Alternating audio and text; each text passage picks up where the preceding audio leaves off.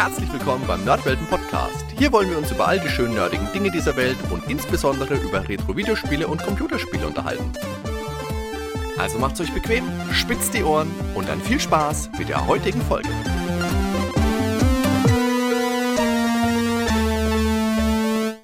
Ja, hallo liebe Zuhörer, jetzt geht's doch so schnell. In der letzten Woche habe ich noch gesagt, wir nehmen den Rhythmus auf alle zwei Wochen hoch. Jetzt ist doch schon wieder die nächste Folge da. Aber ich denke, wenn was Besonderes dazwischen kommt, dann ist sowas auch gerechtfertigt. Und jetzt haben wir was ganz besonders Spezielles. Und zwar einen Nigel-Nagel 9 Amiga Joker, die Ausgabe 1.19. Gemeinsam mit mir schaut den mein geschätzter Kollege der Dan an. Servus Dan. Hi Hardy, grüß dich. Und wir sind auch beide wieder nicht alleine, denn wir haben, und da bin ich ganz besonders stolz drauf, heute einen ganz besonderen Gast. Herzlich willkommen, Richard Löwenstein. Ja, grüß euch, servus. Richard, vielen lieben Dank, dass du dir heute Zeit für uns genommen hast, mal den Amiga Joker durchzublättern. Das sehr, sehr gerne. Es ist mir eine Ehre. Geht uns genauso.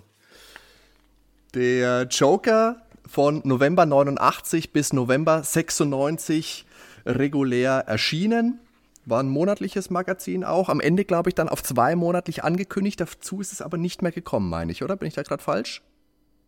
Das habe ich ehrlich gesagt komplett verdrängt.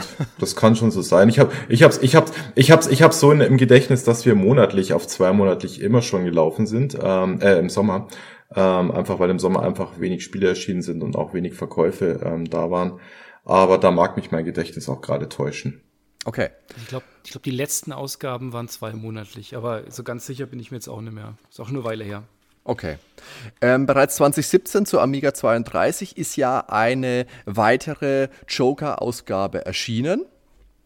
Und jetzt zwei Jahre später zum 30-jährigen Jubiläum und zur Amiga 34, also nochmal ein Printmagazin. Und das, wie gesagt, schauen wir uns jetzt mal gemeinsam an.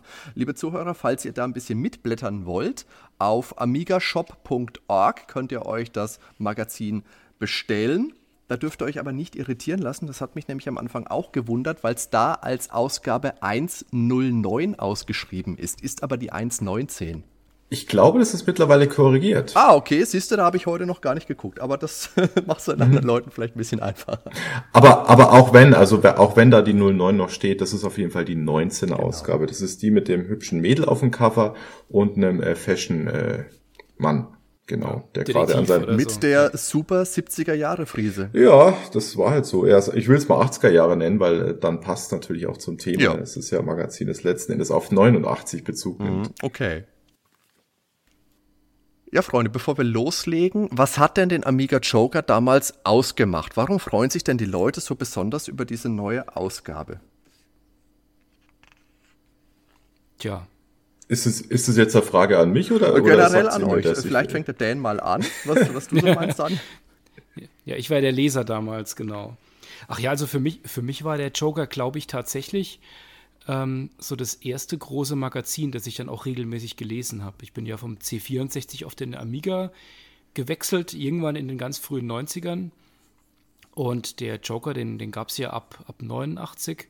Und das war einfach das Haus- und Hof-Magazin von, von uns Amiga-Freunden damals. Also wir haben ja nur gespielt auf den Kisten. Und ähm, da hat der Joker einfach gepasst. Das war von der, von der Schreiber ähm, von, von der ganzen Machart her, auch vom Layout, von dem Knalligen, ähm, hat es einfach so perfekt zu uns gepasst, zu dem, wie wir so getickt haben. Und mhm. das war völlig klar. Also das, das Klassische, wir, wir, wir gehen vor der Schule an, ans Kiosk und, und holen uns das Magazin. Also im Abo hatte ich das nie. Das war tatsächlich dieses klassische Ritual, dass man das irgendwie in der, in der Schulpause oder vor der Schule im, im Kiosk gekauft hat. Und ähm, das hat mich schon irgendwie auch geprägt, tatsächlich. Mhm. Also zumindest mal hatte ich den so lange, bis ich dann irgendwann dann auch mal, wie, wie ja die meisten, dann Richtung DOS gewechselt bin und erst später dann wieder zurückgekehrt bin. Und eine Besonderheit vom Amiga Joker waren ja damals schon auch immer die Cover. Die hat ja früher auch schon der Ogan Kandemiroglu gezeichnet. Und der Selal. Genau, die beiden. Und äh, dieses Neue ist auch wieder so im Stil von diesen alten ähm, gehalten gewesen. Ich habe das jetzt äh, heute mal auf dem äh, Esstisch liegen lassen, habe da heute Mittag noch ein bisschen drin geblättert. Und da ist mein Sohn vorbeigelaufen, der ist acht Jahre alt. Und ich habe es dann irgendwie mitbekommen, schaue so in die Küche und er sitzt da am Tisch und kichert vor sich hin. Und ich sage, ey, Kleiner, was ist denn los? Da sagt er, hihi, die hatten ganz aufgepumpten Busen. ja, das, das, so, so ein Cover würde man heute auf keinen Fall mehr machen. Das ist also dramatisch, dramatisch schlecht eigentlich. Ähm, ich meine, der Typ hat auch eine Kippe. Oh ja, die hat er. So, weißt du? ja, ja. also, das, ja. aber ah, das ist, das ist halt einfach 80er Jahre. Es ist ja auch vom Ogan. Ich glaube, der hat das 86 gemalt, wenn mich nicht täuscht. Ähm, Steht so drauf, und ja. genau darum ging's ja. Ja, steht drauf. Ach, tatsächlich, stimmt bei der Signatur. Ähm, also da, da, genau darum geht's ja. Es soll ja auch tatsächlich die 80er Jahre widerspiegeln. Es ist halt das Magazin zum 30-jährigen Jubiläum. Und da macht es natürlich Sinn, dass man auch was Zeitgenössisches dann auch als, als Covermotiv äh, verwendet. Und deswegen äh, haben wir uns so entschieden. Ich habe aber ehrlich gesagt lang mit mir gekämpft. Ich habe auch tatsächlich ähm, meine Frau zum Thema befragt, weil ich mir ehrlich gesagt bei der Dame auf dem Cover nicht ganz sicher war, ob man das heutzutage irgendwie noch bringen kann, mhm. ohne dass man gleich äh, an die Wand gestellt wird.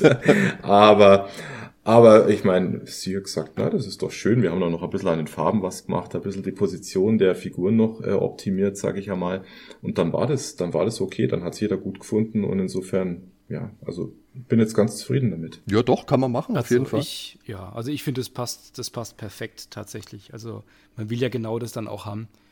Ich habe mir, ich habe mir auch parallel mal eine, eine alte Ausgabe von 92 mal so nebendran gelegt das, das Cover, das ist wirklich eins zu eins dann auch in dem Stil und das, also man hat ja. wirklich so, wenn man das von früher noch kennt, wirklich so das Gefühl, man hat einfach eine neue Ausgabe tatsächlich auch ähm, in der Hand. Ja. Deswegen, das äh, ist sehr schön geworden. So soll es ja auch sein, ne? Ja, genau. Aber witzigerweise, Hardy, wurde es gesagt, dass mit deinem Sohn, ich habe meine Tochter auch erwischt, wie sie das Magazin hat und die hat sich komplett angeguckt. Und ich habe sie dann gefragt, was sie da eigentlich genau anschaut. Die ist acht. Hm. Ähm, und sie hat gemeint, ja. sie wollte jeden einzelnen Gesichtsausdruck von dem Joker sehen. Okay, ja, gut. Ach, in tatsächlich. Dem, in dem Wertungskasten. Okay. Und das fand sie dann spannend. Ah, oh, da gähnt er und da freut er sich und. Aber das ist so witzig, dass das so viele Leute wirklich ähm, für wichtig halten, ja, wie der Joker guckt und dass der auch original wieder im Heft drin ist, ja. Und ähm, aber das sind halt die Details, die sowas halt ausmachen. Genau. Ja, man könnte das Ganze viel viel schneller produzieren und viel viel einfacher machen. Dann hätten wir alle Beteiligten viel weniger Zeit und äh, Energie da reinstecken müssen, äh, wenn wir solche Details halt nicht gemacht hätten. Aber dann wäre es halt einfach nicht der Joker geworden. Ja. Und äh, was man sagen muss, das Papier ist natürlich viel, viel hochwertiger, als es früher war. Äh, ja, ähm, danke. Also es gibt so ein Papier auch gar nicht mehr zu kaufen. Ich habe mich wirklich redlich bemüht, Toilett Toilettenpapier im A3 oder A4-Format zu, zu bekommen. Genau, ja. ja so Aber äh, ich habe so, äh, wir, wir haben, ich habe es ich hab's nicht bekommen. Ähm, dann habe ich zumindest einmal versucht, wir haben ja in 2017 schon den Joker aufgelegt, damals mit Hochglanzpapier. Mhm. Ähm, schlicht und ergreifend, weil es das preiswerteste Papier ist, was du bekommen kannst. Und ich meine, ja, musst halt ein bisschen schauen, dass halt, dass sich die Kosten im Rahmen halten. Aber dieses Mal habe ich gesagt, na, es muss zumindest matt sein, wie halt damals auch. Und auch wenn es einfach deutlich teurer ist, aber das brauchst halt einfach, einfach, einfach für das Wohlgefühl ja beim Aufblättern, dass das einfach, schaut einfach ein bisschen originaler, also auch wenn es natürlich jetzt immer noch nicht ganz so schlecht ist, wie das, was wir in den 90er Jahren gehabt haben. okay, dann würde ich sagen, schauen wir doch jetzt einfach mal rein, oder? Ja, gerne. Dann machen wir auf und da lacht uns auch gleich dein Editorial entgegen. Magst du uns das vielleicht kurz, ich weiß nicht, ob du es komplett vorlesen magst oder zumindest kurz mal anzitieren? Da freuen sich die Leser bestimmt. Naja, also das mache ich doch sehr gerne. Ich habe ja auch Vorleseübungen mittlerweile. Ich habe ja äh, äh, kleine Tochter, der lese ich doch öfter mal abends was vor. Insofern ich kann noch vorlesen, das funktioniert. Ich fange jetzt einfach mal an. Das Editorial heißt Sag niemals nie. Wie konnte es nur so weit kommen, dass du jetzt dieses Magazin in den Händen hältst? Vermutlich warst du in den 1980er und 1990er Jahren ein großer Amiga-Fan. Hast Schuhkartons voller Disketten gehortet, natürlich alles Originale, ganz klar.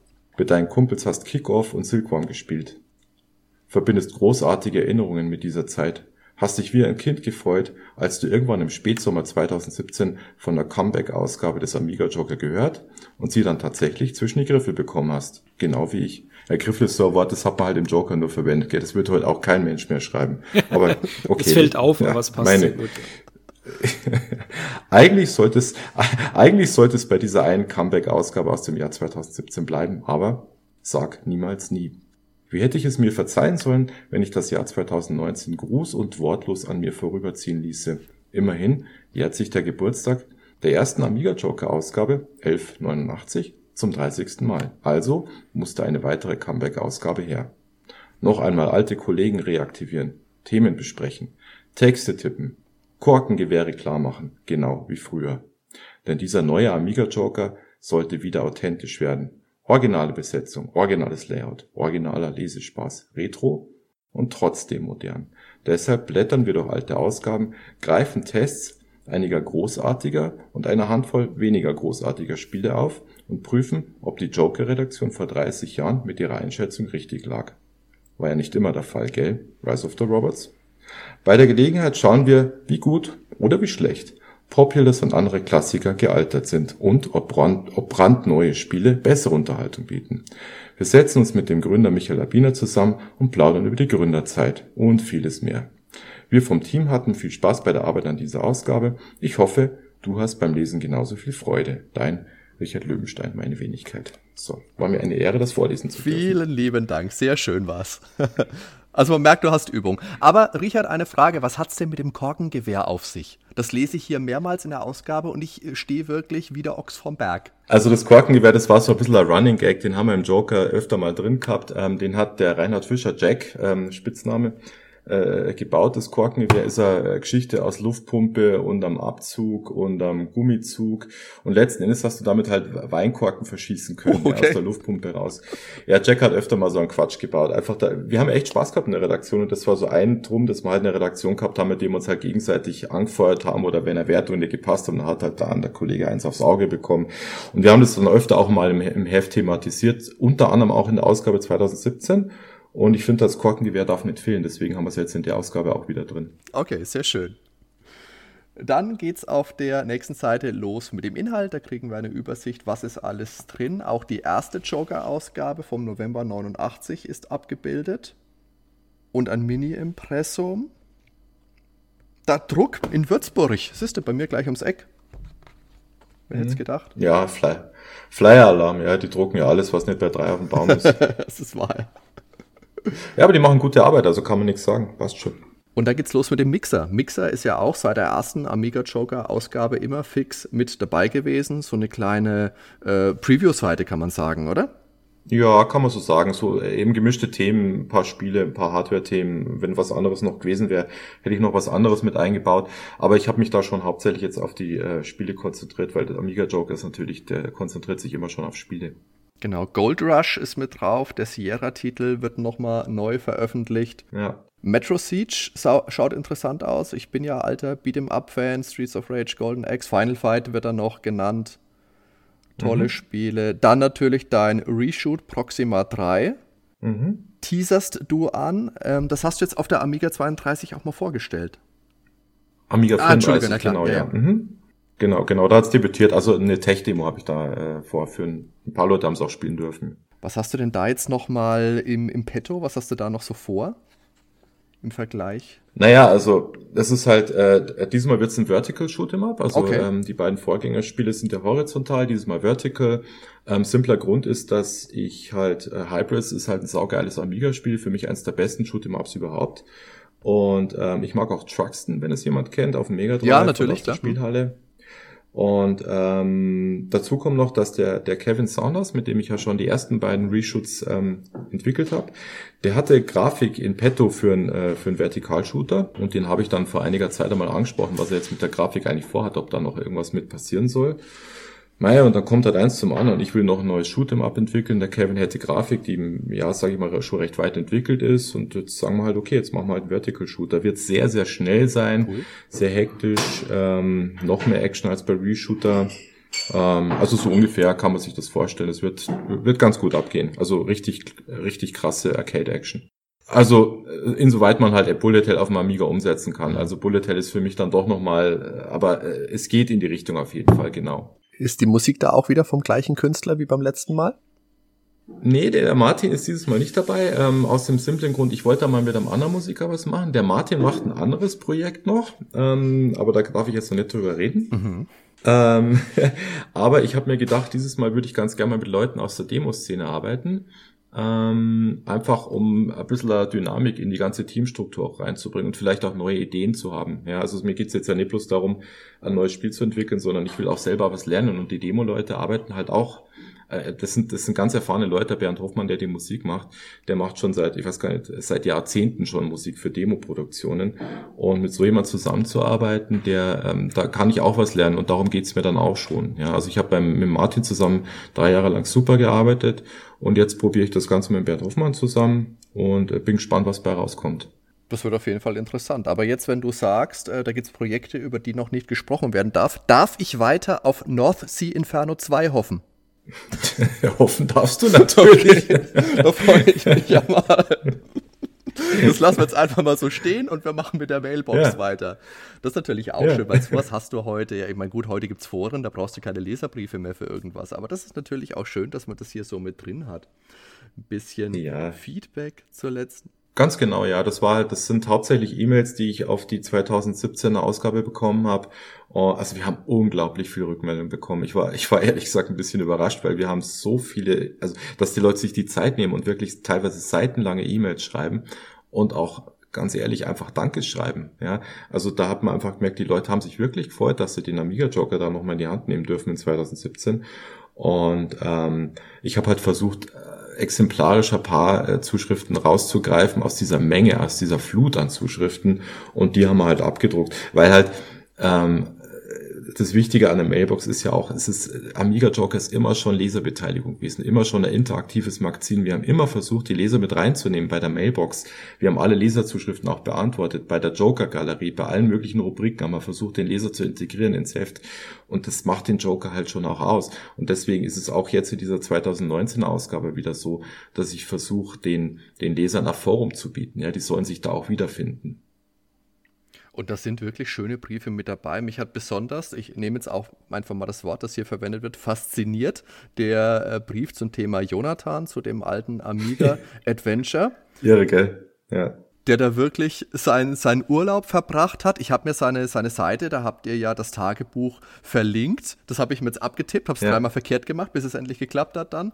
Und der hat da wirklich ja. in, ich glaube, 24, 25 ähm, äh, Unterpunkten detailliert seine Reise durch Memmingen aufgeschrieben, wie er dann Entwickler getroffen hat, Schauplätze besucht hat von dem Spiel und das ja auch erst jetzt äh, vor kurzem. Ganz, ganz toll. Das hat mich echt richtig fasziniert, ja. Ja. Toll. Ja, ja, es ist unfassbar, was manche Leute auf sich nehmen und wie, wie sehr die ihre, ja, ihre Begeisterung für ein bestimmtes Spiel in dem Fall, ja, wie die sowas dann ausleben und dann tatsächlich auch so ein bisschen ihr Privatleben danach äh, richten ja. dann auch, ja, und ihren Urlaub danach planen. Also eine ganz faszinierende Geschichte ist das. Und äh, auch faszinierend ist dann auf der nächsten Seite natürlich das Interview, das du mit dem Michael Labiner geführt hast. Hm, ja. Dem Amiga Joker Gründer, Joker Verlag Gründer, der ist ja heute mehr oder minder raus aus der Szene. Sagt er ja. Total, würde ich ja. sagen. Also nicht mehr oder minder, sondern komplett. Und äh, dass er da jetzt mitgemacht hat, überhaupt bei dem Interview, hat mich sehr überrascht. Ich hatte mhm. eigentlich nicht damit gerechnet. Okay. Und er ist auch sehr offen in diesem Interview. Also zum einen ja. natürlich die, die Sache mit den Rise of the Robots, das reißen wir später einfach mal kurz an, würde ich sagen. Ich meine, ihr, ne, ja. weil das ist ein Thema, da wirst du wahrscheinlich eh, wenn du irgendwo sprichst mit irgendjemand über Amiga Joker, wird dich wahrscheinlich Gott und die Welt immer nach Rise of the Robots fragen. Und ist schon mal vorgekommen, ja. und ich finde es aber schön, dass ihr da oder dass du da jetzt auch so ein bisschen in die Offensive gehst, dass ihr euch dann später dafür entschuldigt. Ich finde, damit muss einfach mal gut sein auch. Weil mir geht das Thema ehrlich ja, gesagt ein bisschen auf den Keks. Obwohl ich jetzt nicht so beteiligt ja, bin. Das ist, das ist so der Plan auch. Also ich meine, man kann ja, man kann ja heutzutage über die Dinge sprechen. Was soll's, das ist jetzt 30 Jahre her. Da irgendwann muss man auch mal einen Deckel drauf tun können. Ja. Gell? Oder einfach mal drüber schmunzeln und gut ist genau. es dann auch. Ja, aber wie gesagt, ähm, Fehlwertungen, Fehler macht jeder irgendwo mal. Aber irgendwann, wie gesagt, muss auch einfach mal gut sein. Aber wie du sagst, ich finde es toll, dass der Michael da überhaupt bereit dazu ist. Ich finde es sehr, sehr schön, dass er auch so offene Worte nimmt, auch mit dieser Lemmings-Grafikwertung. Wobei Lemmings jetzt auch ehrlich gesagt nicht die beste Grafik hat, das muss man auch mal sagen, wie es ist. Und da gibt es ja, glaube ich, ja, 60 Prozent hat es da ja damals, glaube ich, für gegeben. Da müsste ich jetzt mal blättern, weil ich es nicht im Kopf habe. 63 Prozent. Ja, stimmt. Animation 30, ja. Ja, ja. Aber hat immer 90 Prozent gegeben, ja. oder? Ja, komm. Das, ähm, das Interview mit dem Michael Labiner, wenn ich da nochmal ganz Natürlich. kurz ähm, drauf, drauf zu sprechen kommen darf, das war für mich übrigens einer der ausschlaggebenden Gründe, dieses Heft überhaupt zu machen. Ähm, als die Idee nämlich so aufkam, das war Anfang 2019, da war ich noch nie, gar nicht so begeistert. Ähm, ich hatte nämlich nicht so wirklich eine Idee, wie das Heft aussehen könnte und was so die, ja, was so die, die Schlüsselthemen sein könnten. Du brauchst in jedem, in jedem Heft, in jedem Magazin, das du, ähm, das du produzierst, brauchst du so drei, vier richtig geile Themen, mhm. ja, richtig spannende Themen, wo du echt Bock hast, die auch als Redakteur, als Journalist zu bearbeiten. Ja. Und ich habe da anfangs nicht wirklich was gesehen. Ich meine, ich habe gesehen, okay, wir können ein paar Spiele testen, äh, wir können vielleicht ein paar Oldies mal wieder auf irgendeine Art und Weise neu besprechen, was auch immer. Aber das war für mich alles noch nicht so richtig der Kracher. Ähm, da haben wir gedacht, ja, den Michael Biener, den müsste man eigentlich, ich meine, es ist auch fair, ihn da ins Heft ja. zu integrieren einfach, ja, weil ohne ihn gäbe es das alles ja gar nicht. Ich habe ihn dann einfach angesprochen. Und erst als er sein Okay gegeben hat und gesagt hat, du, ja, das können wir schon machen, so ein Interview, da war für mich, das war einer der wichtigsten Punkte für mich, um zu sagen, okay, dann mache ich so ein Heft. Wie habt ihr dieses Interview eigentlich geführt? Habt ihr da euch zusammen telefoniert? Habt ihr euch tatsächlich auch getroffen? Oder wie habt ihr das gemacht? Nee, telefoniert. Okay. Einfach Telefon, mhm. Telefonat. Und wäre das noch ein bisschen länger geworden als das, was hier ist? Oder ist das so mehr oder minder der, der Verlauf eures Gesprächs? Also natürlich, außer Hallo, wie geht's dir? Was machen Frauen und Kinder? Also da kannst du eigentlich, äh, das kannst du generell sagen, dass bei jedem Beitrag im Heft ähm, doppelt bis dreimal so viel Stoff vorhanden gewesen wäre, wie jetzt im Heft tatsächlich gedruckt wird. Mhm. Es ist eigentlich bei jedem Thema immer so, dass du recherchierst und sammelst und dann filterst du halt Klar. die Informationen. Mhm und äh, nimmst dann nur die Informationen mit rein, die halt am spannendsten sind. Ja, äh, das das ist hier das ist hier im Heft der Fall. Ähm, außenrum hätte hätte man noch, ich weiß gar nicht, ich habe vielleicht vier oder fünf Bildschirmseiten voll mit äh, kleinen äh, Notizen gemacht. Ja, da hätte man schon noch einiges mehr machen mhm. können. Aber ob das den Beitrag dann unbedingt besser gemacht hätte, da wage ich dann, das wage ich zu bezweifeln. Auf jeden Fall eins der großen Highlights dieser Ausgabe, möchte ich so sagen. Das ist echt eine tolle Sache. Hat mich sehr gefreut. Wie ist es bei dir, Dan? Ja, also das, das war tatsächlich auch sehr überraschend für mich. Ich kannte jetzt vorher den Inhalt nicht. Und dass, dass alte Spiele besprochen werden, ein paar neue kommen und ein, zwei Überraschungen drin sind, war ja klar. Aber dass es da ein Interview mit ihm gibt, gerade weil ja in der, in der 1.17 von ihm nichts zu lesen war, wenn ich mich recht entsinne. Ja, war eben nicht, genau. Genau, und man hat ja auch ganz allgemein, also es gibt ja viele Fanseiten zum Amiga Joker und auch Infos, was machen Redakteure heute und so. Ich habe das ja auch in den Jahren danach noch verfolgt. Von ihm hat man tatsächlich, ist schon lange her, glaube ich, dass man da irgendwas gehört hat. Und deswegen, also ich war überrascht und ich fand es auch ein, ein, wirklich tolles Interview, weil es da auch wirklich mal ein bisschen reinging. Äh, zu den einzelnen Spielen auch was gesagt und wie das damals so ablief und auch sehr offen. Also das war wirklich ein, ein super Start auf jeden Fall. Genau, und auf der nächsten Seite geht es dann auch gleich weiter. Was macht eigentlich das Joker-Team? Also die Leute, die wirklich damals für den Amiga Joker geschrieben haben. Da haben wir einmal den Reinhard Fischer, wie gesagt, den kennen wir jetzt als Korkengewerbauer. Ganz genau. dann der Markus Ziegler, die Monika Lächel, der Paul Kautz hat auch mitgeschrieben. Äh, ja, am 2019 Amiga Joker, der hat aber damals für den echten Amiga Joker in Anführungszeichen gar nicht äh, geschrieben, weil er erst zu spät, was heißt später zum Verlag gekommen ist. Warum und wieso er trotzdem mitgearbeitet hat, steht ja dann jetzt in diesem kleinen Mini-Interview drin. Mhm. Da kommen wir später auch nochmal dazu, was er da genau gemacht hat. Dann mhm. bei dem Dieter Marchsreiter fand ich ganz interessant, dass er ja mal unter einem Pseudonym schreiben musste, als Max Magenauer. Ist, ist nicht wahr. Ach, stimmt gar nicht. So, so. ja, ich denke schon, doch, könnte es sein. Der Manfred Huber ist mit dabei. Der, was steht er denn da vor der NASA? Was hat er denn da gemacht? Das, das ist so ein, äh, der, also dem wenn du irgendwas äh, Space Shuttle und dann ist er halt, dann ist er im siebten Himmel, ja. Also der ist ein paar Mal in die USA geflogen. Unter anderem, ich, das, ich hoffe, dass der Manfred mir jetzt nicht böse ist, wenn ich das erzähle, aber der ist unter anderem mal in die USA geflogen, um den letzten Start eines Space Shuttle live mitzuerleben. Ja, also so, so ist der halt drauf. ja.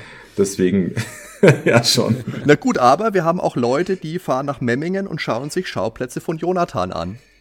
Gibt's halt auch. Ja, jeder hat so jeder sein, jeder hat so sein Ding und ich, ja, jeder hat so seins und ich finde das ganz großartig. Genau, und du bist natürlich noch mit drauf. Ja, unvermeidlich, genau. Ja, und auf der nächsten Seite, Doppelseite, haben wir dann auch gleich den ersten Test von einem Spiel, das heißt Reshoot A. Äh, kannst du es vielleicht auch mal sagen, Richard, wofür steht denn das A einfach? Steht das für Reshoot Reborn, Rewind, Returns? Für Reshoot Richard? Für was steht's denn? ähm, ich weiß nicht, ob ihr euch noch an das Spiel Swift erinnert.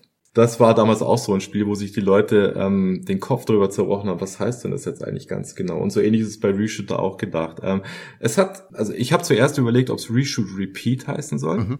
Ähm, aber Reshoot, Reshoot Repeat war einfach zu lang und dann habe ich ein R draus gemacht.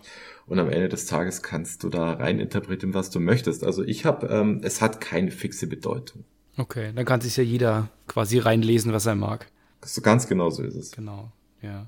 Ich, äh, ich meine, ihr habt das ja hier jetzt besprochen. Es ist, ist ja, ich fand es schön, wie es beschrieben war, ähm, dass auch so ein bisschen ironisch gebrochen ist, dass es relativ transparent wird, dass das Spiel ja von dir ist und du als ähm, ja. Chefredakteur von dem Magazin stehst ja auch auf keinen Fall mit dem Gewehr hinter ihm, während er das schreibt und die, die Wertung vergibt. Ja. Ähm, ja. Ja, ich, ich habe das ja auch gespielt. Ich habe ja für die Return den Artikel zugeschrieben. Da habe ich ja den Luxus, dass ich keine, keine Wertung geben muss, aber die, die Prozente, die sind schon gerechtfertigt, die hier stehen. Ich glaube, der Return hat eine bessere Wertung bekommen. Wie übrigens in fast jedem anderen Magazin. Also ich meine, wir haben tatsächlich, glaube ich, die niedrigste Wertung gegeben, die, äh, die, die in irgendeinem äh, Magazin. Äh, insofern ähm, ich kann schon verstehen, dass es ein bisschen Geschmäckle hat, die ganze Sache, aber äh, ich, ich, ich meine, ich muss es halt im Heft haben. Das ist ja klar, nicht nur unbedingt, weil es mein Spiel ist, sondern weil es halt für einen Amiga auch nicht so viel mehr geile Spiele gibt, die jetzt in den letzten zwei, drei Jahren entstanden sind, ja. Und insofern, äh, ich glaube, mit der Wertung kann man schon leben. Und, und da ja alle Welt sagt, das ist ein ganz nettes Spiel geworden, äh, denke ich, ist das schon in Ordnung so. Aber du bist ja auch wieder angefixt, gell? Jetzt so. Also jetzt haust du da schon den, den dritten Teil zu raus. Da kommt doch bestimmt auch noch ein bisschen was jetzt, oder? Ja, ich meine, ich sag mal so, ähm, die, die, die, die Idee ist ja ähm, tatsächlich ein Spielestudio aufzubauen, das sich auf Retro-Spiel oder auf Spiele für Retro-Plattformen spezialisiert, mhm. ja. Ähm, weil halt, äh, ich habe so den Eindruck, dass diese ganze Retro-Sache doch sehr, sehr stetig wächst. Ja. Also das sieht man jetzt zum Beispiel auf der Gamescom auch, wenn man die Halle 10.2 besucht, wie, wie die einfach in den letzten zehn Jahren immer größer und besser besucht ist. Und ähm, von daher, äh, ich, ich mag halt einfach auch wieder Spiele programmieren. Ja, und ähm, ich kann halt ein Amiga programmieren. Ähm, von daher ist es so eine Art Alleinstellungsmerkmal. Das können sonst nicht mehr viele oder tun es zumindest nicht. Und ähm, wenn ich das jetzt schaffe, in den nächsten Jahren da ein Spielelabel aufzubauen, dass das sich dann auch irgendwie über Wasser halten kann, durch die Produktion von solchen Spielen vielleicht nicht nur für Amiga, sondern auch für andere Plattformen, dann wäre das schon ein kleiner Lebenstraum, der da in Erfüllung mhm. geht. Ja. Und ich meine, jetzt ist es ja auch so, letzten Endes habe ich an dem Spiel drei Jahre gearbeitet. Das heißt, da ist jetzt eine gewisse Know-how vorhanden, eine gewisse Technologie auch vorhanden. Ich wäre schon, ich wäre ja schlecht beraten, wenn ich jetzt sage, altes Wissen, das ich mir da aufgebaut habe, das verwende ich jetzt nie wieder. Da hast du recht, klar. Äh, jetzt äh, eine Frage hätte ich noch, weil der Soundtrack von Reshoot R, der ist ja doch eher so recht technolastig. Habt ihr da schon einen Plan, wohin der neue so gehen soll? Geht es auch wieder so in die Richtung oder geht er da mal so in die PC-Engine-Ecke vielleicht? So ein bisschen Speed Metal? Tatsächlich wird er schneller sein und härter sein. Okay. Ähm, wir sind da noch nicht gar, also ich, ich, ich mag so FX Twin und so ein Kram, also schon mhm. recht derbes Zeug eigentlich. Ähm, diese Gitarren aus der Engine, die mag ich tatsächlich nicht so besonders gern. Die haben mir auf dem Amiga ja auch öfter mal gehört, mhm. ja. So diese mhm. digitalisierten äh, Dinger, die, da stehe ich jetzt nicht ganz so drauf. Aber äh, es wird ein recht, es wird schon heftig werden. Okay. Da bin ich gespannt. Und die Entwicklungsarbeit, die ist dann auch wie bei den beiden Vorgängen jetzt beim dritten dann auch wieder nachts bei dir? Nee, tatsächlich bin ich jetzt Vollzeit dran. Ah, okay.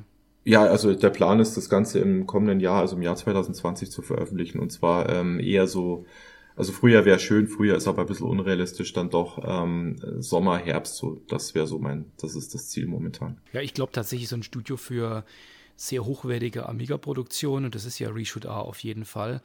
Ich sag mal, auf, äh, auf manchen Systemen bekommt man ja heutzutage vielleicht AAA-Sachen, aber gerade beim Amiga so wahnsinnig viel im Markt, das so wirklich mit den großen Titeln von damals mithalten kann, ist gar nicht so da. Also ich glaube, da ist die ja, Amiga-Gemeinde wirklich mehr als glücklich, wenn es da mal wieder den Willen dazu gibt, da auch was Großes zu schaffen. Das stimmt und das siehst du auch im Heft, finde ich, wenn du die anderen Spiele, die hier drin dann so getestet, getestet sind, da sind schöne Sachen mit dabei, aber die stinken doch irgendwie ein bisschen ab dagegen, muss man doch mal so sagen. Ja, wobei Versi, ich blätter jetzt einfach mal weiter, ja. ich bin so frei. Ja. Ähm, Versi dann auf der nächsten Seite ist schon auch ein schönes Spiel. Das schaut ein bisschen aus, das habt ihr, glaube ich, auch ein bisschen so mit Gauntlet und Bomberman verglichen, gell? So von der, von der Optik her. Aber nur die Optik, ja. also das Gameplay ist komplett anders, ja. Und auch schön auf der Seite nebendran ist mal wieder ein bisschen Werbung, weil früher in den Heften hast du ja immer diese schönen Anzeigen gehabt von den ganzen Spieleshops, wo du dann gedacht hast, oh, das möchte ich haben, das möchte ich haben, das möchte ich haben und jetzt hoffentlich ist bald Weihnachten. ja, ja, ja, ohne Anzeigen kannst du. ja, ich finde halt ein Amiga Joker, der muss auch irgendwie fiese Werbung haben, auf jeden Fall. Aber wobei dieser Alien 3 Joystick, der da unten dran ist, der ist doch unfassbar unhandlich, oder? Ich kann mich erinnern, es gab zu Terminator damals, glaube ich, auch einen Joystick, so mit einem ähm, Terminator-Kopf. Den hast du de facto mm. nicht ordentlich benutzen können. Ich weiß nicht, wie es bei dem ist, aber ich stelle es mir jetzt so vor hier. Hm, ja. ja. Also ich kenne ihn jetzt tatsächlich aus der Praxis gar nicht, aber mag wohl sein. Ne? Und auf der nächsten Seite geht es dann mit weiteren Tests weiter. Die sind jetzt ein bisschen kleiner, heißt auch kompakt getestet. Mir ist gleich äh, Bridge Strike, der erste Test, ins Auge gestochen, weil es, und es wird auch gleich verwiesen, mich sehr an River Raid erinnert hat. Und den Namen River Raid kann man heute ja auch offen frei aussprechen, weil es ja nicht mehr indiziert ist. Deswegen sage ich nochmal River Raid. River Raid, River Raid. Ja, ja, übrigens, übrigens, hast du, übrigens hast du vorhin ja auch schon Nossi Inferno ähm, gesagt. Ja, ne? habe ich. Ähm, hast du das absichtlich genau. gemacht und nicht Persian Gulf Inferno gesagt? Ja, habe ich absichtlich gemacht, ja. Du weißt, dass das auch nicht mehr indiziert ist. Persian Gulf Inferno kannst du inzwischen ich, auch. Aber, äh, aber mhm. du hast ja damals äh, die, ähm, die Portierung Nossi Inferno gemacht, oder? Bin ich verkehrt? Na, es ist keine Portierung. Es gab also Pershing Gulf Inferno gab es äh, das Original auf dem Amiga. Ich habe die C64-Fassung davon gemacht und es wurde aber quasi vom Fleck weg indiziert, weil man genau. ja auf Menschen schießt. Und daraufhin ähm, hat Magic Bytes dann nochmal neu aufgelegt unter dem Titel North Sea Inferno, hat aber sonst eigentlich gar nichts geändert. Nur unter dem neuen Titel ist es nicht mehr indiziert. Ja gewesen und äh, ja, es ist halt der simpelste Trick, den man sich vorstellen kann. Aber es hat erstaunlicherweise funktioniert und deswegen gibt's also im Prinzip dasselbe Spiel unter zwei verschiedenen Namen. Ich glaube, der, der, Unterschied auf dem Amiga ist halt, dass es diesen gesampelten äh, Player da äh, im Intro-Screen nicht genau. gibt. Und beim C64 ist das Titelbild halt anders. Das war's dann aber auch schon mit den Unterschieden. Aber es ist auch, wenn du, wenn du es googelst, du hast ja für beide Spiele eins zu eins immer das gleiche Cover, meine ich. Da hast du irgendwelche vermummten Gestalten, glaube ich, die da stehen. Und beim einen ja, steht ja. halt Persian Gulf, beim anderen steht North Sea. Ja, naja. Ja. Wir haben nicht mal Roboter, wir haben nicht mal Roboter aus den Gegnern gemacht, nichts. Ne? Das war ja zu der Zeit gerne mal äh, ja. gerne mal äh, üblich, ja, dass man halt äh, Soldaten, äh, dass man so Grünes Wobei dann genau, bei oder Soldaten. Dann, ja. bei Probotector ist ja dann wirklich was rausgekommen, was ich persönlich jetzt finde noch mehr Flair hatte als die Vorlage. Ich finde Probotector finde ich tatsächlich auch vom Namen ja. her, vom Namen her alleine unfassbar geil, richtig richtig gut. Ja, Finde ich auch. Ich spiele auch lieber Probot, äh, Super Probotech, ja. das ist das geilste. Also, ja, ja super. Einfach halt, ja. Auf der rechten Seite ist Skill Grid. Das habe ich auch eine Weile schon gespielt. Das ist auch ein ganz cleveres Spiel. Das habt ihr auch schön beschrieben tatsächlich. Das ist ja eher, äh, da bekommt man ja ohne Ende Upgrades und man muss aufpassen, welche man einsammelt ja. in welchem Moment. Das ist tatsächlich sehr lustig, wenn man das zu zweit spielt. Ja, so. mein Spiel ist. Da passieren dann schlechte Sachen. Ja, das ist, das ist halt, also deswegen ist es mein Spiel gar nicht. Also Spiele, bei denen es die Steuerung inventiert, ja, da kriege ich ja. sofort Pickel. Ähm, also, also Multiplayer ist sowas lustig. Bei Bomberman ist das großartig. Das, ja. Ja, das profitiert halt von Schadenfreude, ganz klar, ja. Ich darf mal kurz die Aufmerksamkeit auf den Rygar-Test äh, lenken, ja, weil das ist natürlich eine ganz ausgezeichnete äh, inoffizielle Konvertierung für eine Amiga von dem äh, 1986er äh, Tecmo-Automaten, glaube ich, weiß ich, weiß ich gar nicht mehr ganz genau. Tecmo, glaube ich, war es. Ja. Mhm. Ähm, ja, und der Autor war so lieb und hat ähm, hat mir äh, ja quasi zwei Monate vor Release schon einen Testnutzer zur Verfügung gestellt, wofür ich ihm sehr dankbar bin, weil das ist halt eins der Spiele, die jetzt in den letzten zwei, drei Jahren erschienen sind, die auf dem Amiga richtig was hermachen. Und ähm, nur dadurch, dass der Autor so, so freundlich war und uns da ein Testmuster äh, geschickt hat, äh, waren wir in der Lage, das dann auch im Amiga Joker zu testen. Denn das Spiel ist offiziell released worden auf der Amiga 34. Da gab es den Amiga Joker ja auch dann offiziell das erste Mal. Ähm, kann man sich leicht ausrechnen, dass wir es unter normalen Umständen nicht hätten mhm. testen können. Aber das hat ganz, das hat super funktioniert mit dem Graham. Äh, Graham Cowie ist der Autor. Und der bietet das Spiel ja, weil es ja auch so ein inoffizielles oder halboffizielles Ding ist, auch gratis an. Muss er, klar, es ist, ja. es ist nicht halboffiziell, es ist streng genommen illegal. Ähm, ja, ist, ist halt so, ja. Äh, wenn der Geld dafür nehmen würde, dann ja. würden, glaube ich, sehr schnell die Anwälte auf der Matte stehen. Mhm. Dann auf der nächsten Seite haben wir Tiger Claw. Das habe ich, glaube ich, in der Return, Daniel, auch schon mal irgendwo gehört, gesehen, irgendwas. Dieses ähm, Bruce Lee-artige Spiel. Ja, das war, von wem war das denn? Ja gut, das Original ist halt Bru Bru Bruce Lee, ne? Also von, von Sierra. Ach, da Data East, Data ja, East, Entschuldigung. Ja, Data, was rede ich denn für Zeug? Nee, ich, ich komme gerade nicht drauf. Data irgendwas. Ja, gen ja, genau. Auf der, auf der Folgeseite ist ja Power Glove Reloaded. Ich glaube, von, von den Jungs war vorher hm. Tiger Claw als ähm, Bruce Lee-Klon ja. quasi. Aber das, ähm, das ist ja auf der Folgeseite Power genau. Glove Reloaded. Mhm. Das ist ihn, glaube ja, ich, hat auch ein bisschen, bisschen was ja. Mega Man-artiges mit drin, oder? Ist Vom Bild her, das habe ich jetzt ja. nicht gespielt. Power Glove bin ich ziemlich blank. Ja, also der, der Held hat sowas, sowas ähm, Mega Man-artiges. Es, es sind relativ wenig verschiedene Gegner. Ähm, also die Abwechslung ist überschaubar, aber es ist äh, wirklich schön, schön gemacht. Schön flüssig halt, ne, oder? Genau, ja, genau. Grafisch. Äh, Jetzt bist du ja schon auf der Seite 22. Ich muss mal ganz kurz zurückblättern auf die Seite 20, weil da ist eine kleine Besonderheit noch zu finden. Mhm. Die geht ein bisschen unter gerade.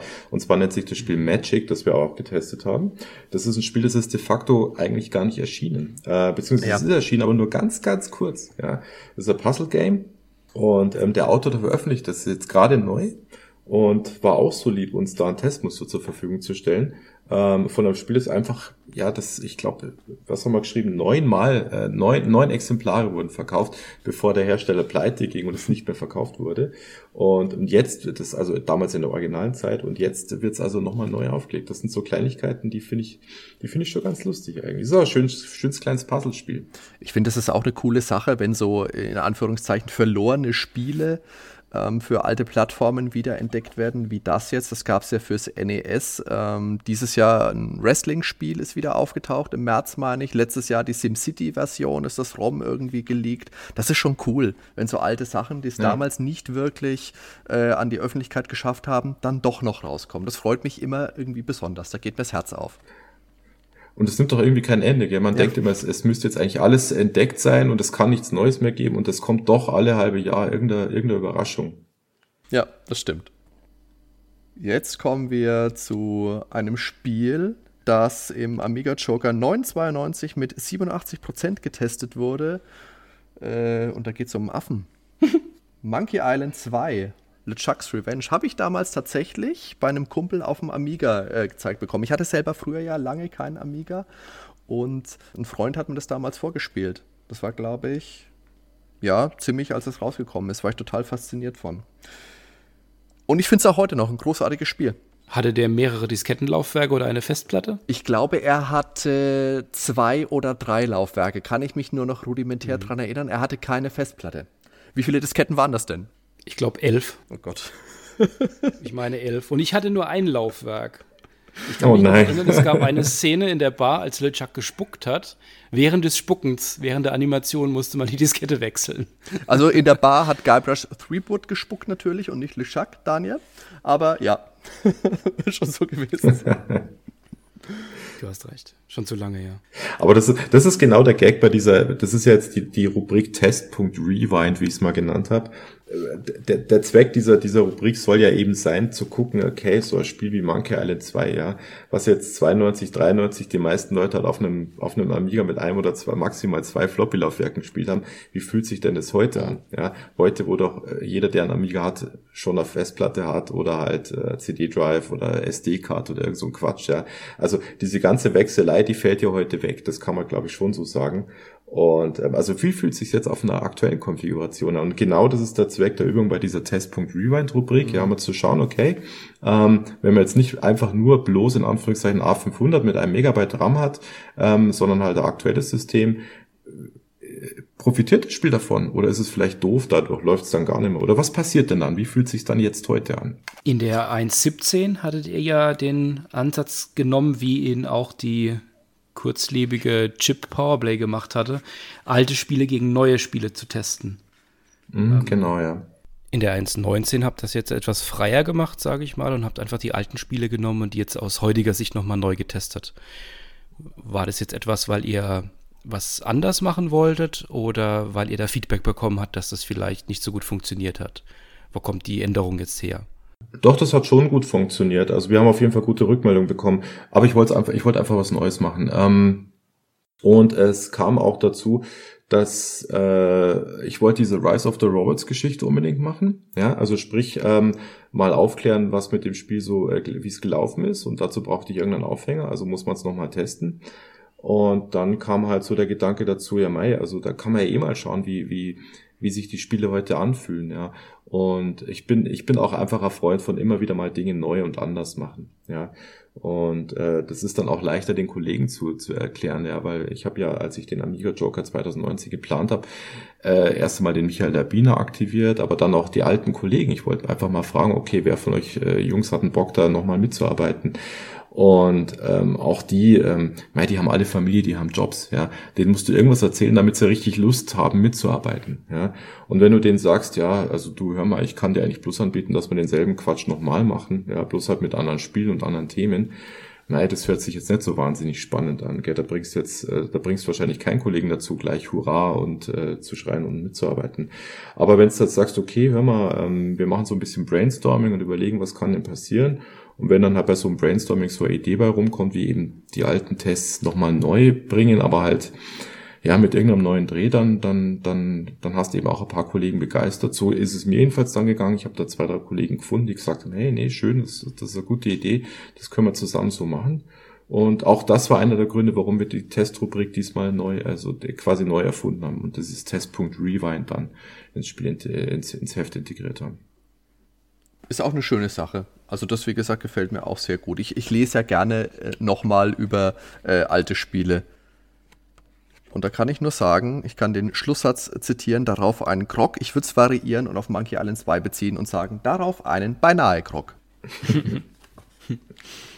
Seite 26 dann Flashback. Das war ja damals auch der Technik-Überknaller. Ja. Kann mich dran erinnern. Ich habe das ähm, ja, äh, skrupelhafterweise damals nur auf dem Super Nintendo gespielt. In der, äh, ich meine, gekürzten Version. Da müsste ja auch irgendwas gefehlt haben. Steht das hier auch mit drin, zufällig? Ich glaube nicht, nein. Es steht nur drin, das gekürzt ja, ist. Ja, genau. Also ich kann mich dran erinnern, unten links das Bild von dieser Game Show, die ich so ein bisschen auf äh, Schwarzenegger Running Man gemacht habe. Da kann ich mich dran erinnern, da war ich. Äh, aber es war generell ein schweres Spiel. Ja, das war ja früher 93 wurde es ja getestet oder Ende 92 wahrscheinlich. Mhm. Das waren ja noch so die, die, die letzten großen Mainstream-Titel, glaube ich. Da hat man 93 hat man ja schon so gemerkt, dass, dass so langsam der PC technologische Nase vorn hat. Das war jetzt aber nochmal so ein, damals für uns zumindest mal ein großer Titel. Obwohl es ja eigentlich, auch wenn man sagt, technisch stark, aber es war trotzdem ein äh, Flipscreener. Also Scrolling war da ja nicht. Ja. Aber die Animation war halt klasse. Und so die, die gemalten Hintergründe. Aber alles. ich muss sagen, mich hat das damals nicht vom Hocker gehauen. Ich finde, oder ich fand damals 86 Prozent wäre mir wahrscheinlich äh, vorgekommen, als wäre dann Zahlendreher drin. Und äh, ja, also für mich war das nicht so der Knaller wie für viele andere damals. Jetzt ist äh, Totenstill. Okay, danke. Richard, wir machen ab hier dann alleine weiter. Okay, ich, ich gehe dann. So, dann, dann sag doch mal was zu Turrican 2 auf der nächsten Seite. Warte mal, Turikan II kenne ich nicht. Was soll denn das sein? Bei Turrican 2 natürlich knaller Spiel. Ich fand die Musik, das sagt ja, die hätte gern ein bisschen höher getaktet sein können. Fand ich passend. Was mich damals ein bisschen irritiert hat, waren plötzlich diese Shooter-Passagen, obwohl die nicht schlecht waren. Aber Turrican mhm. ist für mich ja eher klassisch dieses äh, Run Gun durch die Gegend, Gerenne. Lustigerweise starte ich jetzt kurz an, da gab es ja damals für den Game Boy, meine ich, Universal Soldier, war ja eine Adaption Version von Turrican 2, nur eben mit Sprites aus dem Jean-Claude Van Damme-Film und minus die Shooter-Passagen. Ja, also ich, ich, ich, ich, ich weiß auch nicht genau. Ich, ich kenne viele Leute, die finden es irgendwie gut, dass die drin sind. Ich fand auch immer, dass die ein bisschen fehlplatziert sind, weil die waren jetzt ja auch nicht so, dass man sagt, ja, das ist jetzt ein über, über, ähm, über Game da nochmal über Shoot'em Up im, im Übergame, sondern die waren jetzt auch nicht besonders schick oder besonders spektakulär und ähm, ich hätte, ich glaube, ich hätte auch lieber darauf verzichtet. Mhm. Aber das war ja damals, glaube ich, auch so ein Ding, dass man sich oft gedacht hat, jetzt habe ich hier einen Nachfolger, jetzt muss ich unbedingt nochmal ein neues Genre mit reinquetschen. Das ist ja später bei Lionheart war das ja auch nochmal so. Da waren ja auch so Shooter-Passagen dann noch mit drinnen. Diese Shooter-Passagen, die waren damals überall drin mhm. und die waren fast, fast immer eigentlich ähm, überflüssig. Aber nachträglich betrachtet, ehrlich gesagt, ich kann dir, ich kann dir nicht sagen, wie ich es damals empfunden habe. Vielleicht habe ich es damals auch gut gefunden. Das könnte schon sein. Jetzt so nachträglich betrachtet finde ich es halt doof, aber nein, ja. Es war tatsächlich halt auch so eine Zeit, wo man halt auch wirklich alles Mögliche in so Spiele reingepackt hat und versucht hat, um da Abwechslung ja. reinzubringen. Das war auch noch ein, da hat man, also da gab es ja noch nicht so sehr, also war zumindest mal mein Eindruck für uns früher, wir haben jetzt auch nicht so sehr auf einzelne Genres geguckt, dann hat man das Spiel gespielt und wenn da eben Strategie und Rollenspiel und Shooter und noch Jump'n'Run mit drin war, dann war das einfach, dann war das Spiel einfach so. Dann hat man das auch angenommen. Aus heutiger Sicht wird man das wahrscheinlich doch eher ein bisschen streamline und sagen, konzentriere dich auf die Stärken, auf das auf den Jump'n'Run, den Run-Gun-Teil, auf die Riesenlevels, auf die Musik und mhm. die Präsentation und wird da wahrscheinlich anders rangehen. Aber damals es war halt damals aber auch oft so, dass du halt, ähm, das Game Design war gar nicht unbedingt entscheidend bei vielen Games, sondern mehr so, was kann ich denn technisch alles mhm. machen? Mhm. Ja, also gerade auf dem Amiga ja. wurde ja oft gerne gezeigt, was kann der Amiga so und was kann ich als Developer so. Und äh, da wurde dann gerne mal äh, mit Pixeln geklotzt und mit vielen Farben und mit softem Scrolling. Und wenn ich softes Scrolling kann, dann zeige ich es auch, ja. Egal ob ich es ja. brauche oder nicht. Insofern war ich bei Flashback eigentlich auch nie traurig, dass es ein Flipscreen-Game ist, genauso wenig wie Prince of Persia, weil das braucht's einfach. Das braucht kein Scrolling. Das funktioniert vielleicht sogar schlechter mit Scrolling, weil dann nämlich das Überraschungsmoment nicht mhm. so groß ist, ja, beim Umschalten vom Bildschirm. Ähm, insofern war ich da immer ganz froh, dass es das gerade nicht gemacht hat, dass es sich nicht auf die Scrolling-Technik beim Amiga verlassen hat, sondern tatsächlich das Game Design in den Vordergrund gerückt hat. Wobei ich dann bei Flashback immer irgendwo runtergefallen bin, wenn ich umgeschaltet habe. Ja, ein bisschen ja, merken muss man sich ja. die Stellen dann halt schon. genau, ja. Das ist schon, schon ein, eine harte Schule einfach. Da, da läuft man halt dreimal den, den, falsch in den Bildschirm rein, dann beim vierten Mal weiß man, dass man sich ducken muss. Ja, und dann läuft man viertes Mal, fällt immer noch runter, gell? So Überraschung. genau. Surprise! Also Jungs, let's go, Seite 28, Lemmings.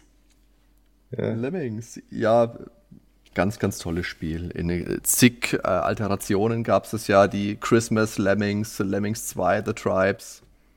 Die Halloween Lemmings gab es, glaube ich, nicht, die würden sonst jetzt demnächst vor der Tür stehen. Aber klasse. Gutes Spielprinzip, immer wieder spaßig gewesen, alle zu sammeln, die ganzen Lemmings in einer Ecke und dann auf die Explosion zu drücken und sie alle platzen zu lassen. Und auf dem Amiga im Zwei-Spieler-Modus. Ja, ich fand nebenbei die ähm, zwei, also die Lemmings vom zweiten Spieler mit der gedrehten Farbpalette, die haben mir irgendwie besser gefallen. Mit den blauen Haaren und den grünen Kleid, was sie das so tragen. Hosenanzug, was auch immer. Hm, echt, aber unterschiedlich. Als, als, äh, als DLC oder so. für 20 Euro bei EA. Für 5 Euro, genau. Ja, ja. ja dann, Richard, Rise ja. of the Robots, das sind wir. Ja, wunderschön. Schönes Spiel. Schönes Spiel. Sieht echt gut aus. ähm, ja, genau. 12,94, 91 Prozent, heute 32 Prozent. Ja, und ich habe schon Stimmen gehört, die haben gesagt, das wäre immer noch Ja, finde ich tatsächlich auch, finde ich tatsächlich auch. Was ich damals cool fand, da ist ja auch jahrelang gefühlt vorher in der Presse ähm, durchgejohlt worden, Rise of the Robots, der, das Monsterspiel, Grafik, unglaublich. Brian May von Queen ist mit dabei und dann ist es, ihr schreibt es ja selber von Back to the Light, das äh, The Dark heißt, glaube ich, das Stück, das er irgendwann für den Flash Gordon Soundtrack ursprünglich mal geplant hatte und dann auch noch so, so ein Futzel, also nur so ein, ein Intro vom Intro gefühlt gefühlt mit drinnen. Ja. Aber es ist nichts, nichtsdestotrotz was, was ja bestimmt viele Leute aufgrund dieser 91% Wertungen auch gekauft haben, in ihren Amiga eingelegt haben mit den 780 Disketten, die dabei waren und sich gedacht haben, Alter, was ist das für eine Scheiße? Ist die Frage. Oder sich kopiert haben. Aber 13 Disketten ist natürlich. Schön finde ich im, im äh, Gegenende die Zusammenfassung was, was toll ist an dem Spiel. Außerdem bekommen Besitzer der AGA-Version viel Disk fürs Geld. Auf den insgesamt 13 Floppies lassen sich ganz hervorragend Spielstände und Raub äh, PD-Spiele unterbringen. Genau. 13 Disketten, also. Ja, musst du auch erstmal bekommen, ja. Ja, das wäre heute übrigens ein Problem. Ähm, ich habe ja von Reshooter gerade eine Diskettenversion aufgelegt und ähm, es wäre beinahe daran gescheitert, dass es keine Disketten mehr gibt. Mhm. Also nur mal so nebenbei äh, Einwurf mhm. von meiner Seite. Immer so leicht dran zu kommen, ne? Ja, ja, sie werden nicht mehr produziert. Das ist der Punkt. Aber ich finde es, wie gesagt, insgesamt schön, dass du das nochmal aufgreifst, dieses ganze Thema, auch damit hoffentlich jetzt mal abschließen kannst, dass die Leute euch jetzt mal damit in Ruhe lassen und dass du wirklich mhm. dann abschließt mit Entschuldigung. Finde ich gut. Ja, es ist ja auch so, ähm, ich wollte ja auch mal erklären, wie es dazu, äh, wie es dazu gekommen ist. Genau. Das wird ja im Heft, äh, das, das ganze Thema wird ja zweimal aufgegriffen. Ähm, und ich ähm, möchte einfach auch an, an geeigneter Stelle im Heft ein bisschen darauf hinweisen, wie, wie so ein Magazin eigentlich auch tickt, so intern. Mhm. Ja, also was da so für Vorläu äh, Vorgänge sind. Wir haben das im letzten Heft schon gemacht, 2017, in dem wir mal erklärt haben, wie funktionieren denn eigentlich, wie, wie hat man damals Screenshots gemacht oder Bilder von den Spielen. Ähm, und dieses Mal habe ich halt versucht, diese, diese eine Facette der redaktionellen Arbeit da mal ein bisschen auszuleuchten. Auch nur mal ganz oberflächlich, aber man hat vielleicht ein bisschen mehr Verständnis, was eben, ja, was das äh, für eine Dynamik ist zwischen den verschiedenen Parteien, die bei so einer Magazinproduktion beteiligt sind. Also welche Dynamik da so herrscht. Ja. Und ich glaube, wenn man das Magazin gelesen hat, dann versteht man das ein bisschen besser. Ja.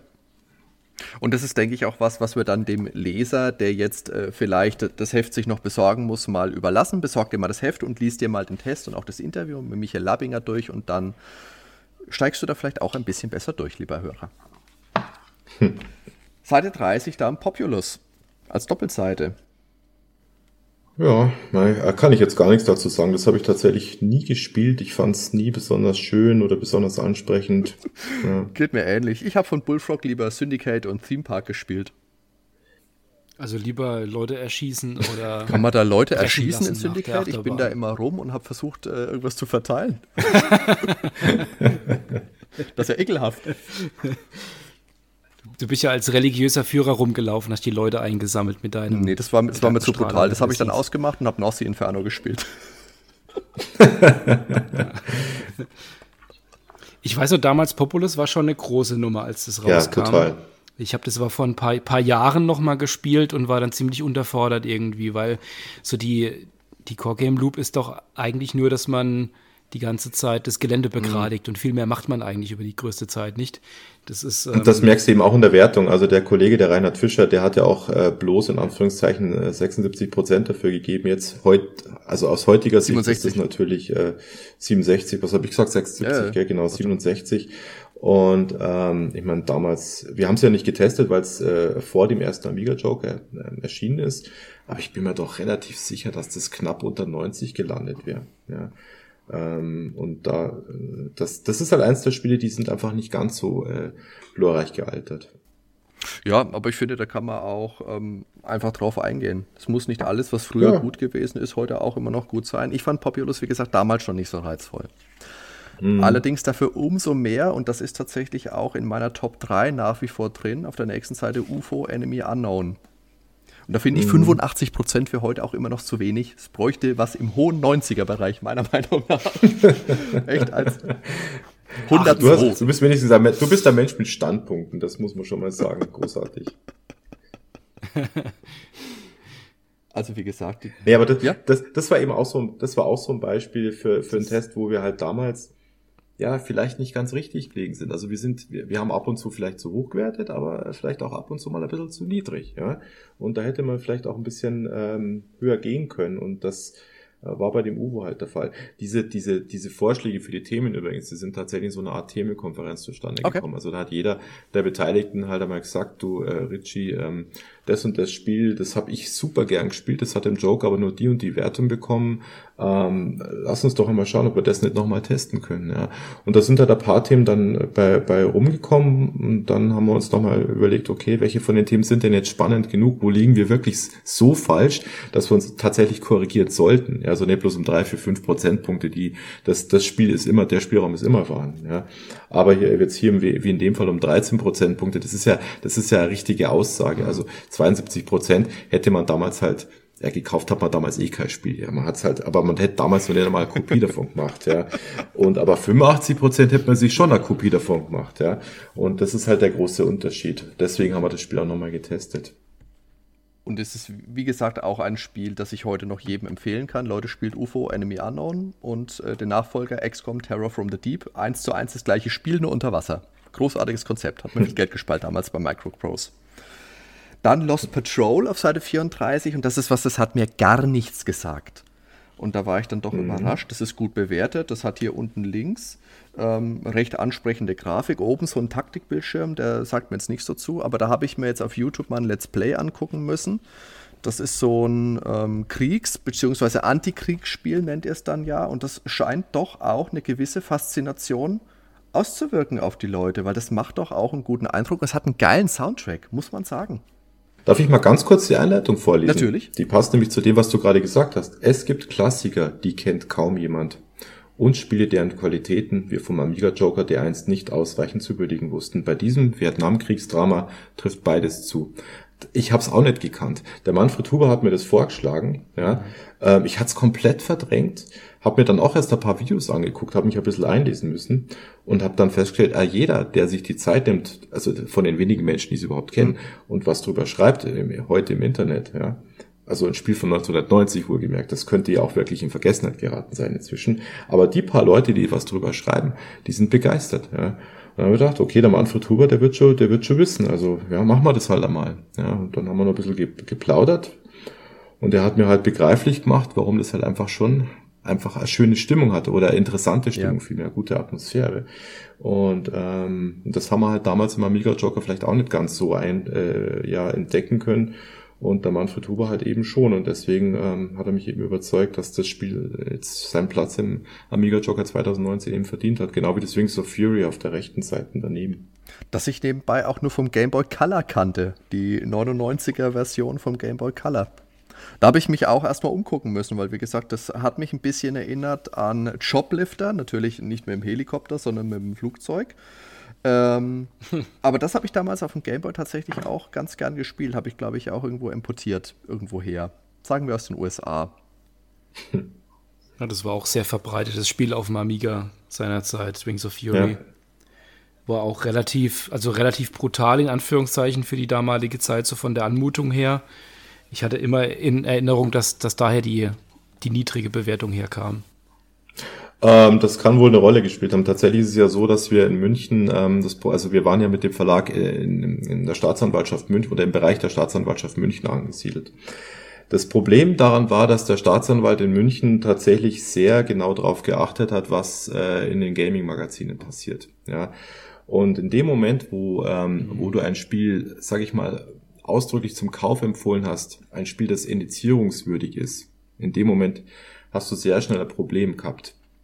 Dann hast du nämlich tatsächlich einen Staatsanwalt im, im, in der Redaktion gehabt, das ist uns auch passiert tatsächlich. Und das ist dann nimmer lustig. Ja. Mhm. Und insofern, wir hatten eben einmal Besuch vom Staatsanwalt in der Redaktion und daraufhin gab es halt die Order, okay Leute, also entweder wir testen Spiele gar nicht mehr, äh, wo so ein Problem auftreten kann, oder wir müssen damit äußerst kritisch umgehen. Ja. Und ähm, oder wir machen halt so Sachen wie, dass wir äh, dumm statt Doom schreiben oder halt ja, so Quatsch, ja, was man eben alles, diese, diese ganzen dummen Tricks, die man Hundefels 4D. Staats ja, ja, das hast du alles bloß gemacht, weil halt dann zu der Zeit halt äh, ein paar Staatsanwälte in Deutschland halt, und gerade eben in München, ähm, halt, äh, ja, sag ich mal, ein bisschen übermotiviert zur Sache gegangen sind. Aus heutiger Sicht würde man sagen, ja, lächerlich eigentlich, aber damals waren die Zeiten halt so. Ich fand bei Wings of Fury tatsächlich so die Perspektive eigentlich so das, ja. was das Spiel ausgemacht hat. Das hatte sowas von so einem, von so einem Ameisenbau, so von der Seite, dass man da so drauf gucken konnte. Und das Flugzeug hat sich auch, fand ich damals angenehm gesteuert. Aber man hat natürlich die ganze Zeit ähm, irgendwie die Bodentruppen ab niedergemäht. Also die Indizierung zur damaligen Zeit war jetzt, glaube ich, nicht so ja. sonderlich äh, verwunderlich. Äh, mit Flugzeug geht's weiter auf Seite 36, FA-18 Interceptor. Das ist übrigens kein Zufall, dass es da mit Flugzeug weitergeht. Mal nebenbei, okay. das ist ein Teil der Heftplanung. Ne? Man versucht immer irgendwie so einen, einen Bogen zu spannen von einem Thema zum nächsten. Und ähm, wenn man also zwei Flugzeugthemen in so einem Heft hat, dann versuche ich zumindest immer die beiden Themen auch äh, hintereinander zu legen oder nebeneinander sogar im Idealfall. Warum kommt dann Rise of the Robots nach Lemmings? Da ist mir nichts Besseres Okay, alles klar. Also manchmal, manchmal, manchmal, manchmal geht es sich einfach nicht aus schön. Also FA-18 Interceptor habe ich damals nicht gespielt, bin auch nicht so der allergrößte Flugsimulationsfreund, aber mir geht dann trotzdem auch wieder das Heft, äh, das Heft, genau, das Herz auf, das Heft ist schon offen, weil ich meinen Schallschutz von meinem Mikrofon auf meiner alten C64 Spielebox mit den Spielen drin noch drin habe und da ist eben das erste Spiel vorne dran, Chat für den C64 in der Original-Disc-Version, oh, möchte ich sagen. sensationell, ja, toll ja. Wobei Interceptor ist natürlich äh, doch nochmal was anderes, aber Interceptor ist eigentlich mehr ein Action-Game. Also eine, eine Flugsimulation ist es nur, weil es halt so ausschaut.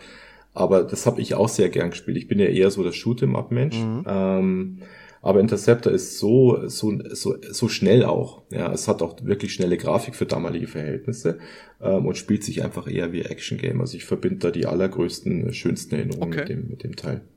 Ja, es war zwar zweckmäßige Polygongrafik, aber schon, schon wirkungsvoll eingesetzt, sage ich mal, und halt auch ja, schnell dadurch. Sie war halt einfach schnell, das war damals ja überhaupt nicht selbstverständlich. Gerade auf dem Amiga war 3D-Grafik ja gerne mal ein mhm. bisschen rucklig und, ähm, und hier hast du schon eine sehr, sehr hohe Bildwiederholrate gehabt und dadurch hat sich einfach schön flüssig gespielt. Das war ein großer Unterschied zu den meisten Flugsimulatoren.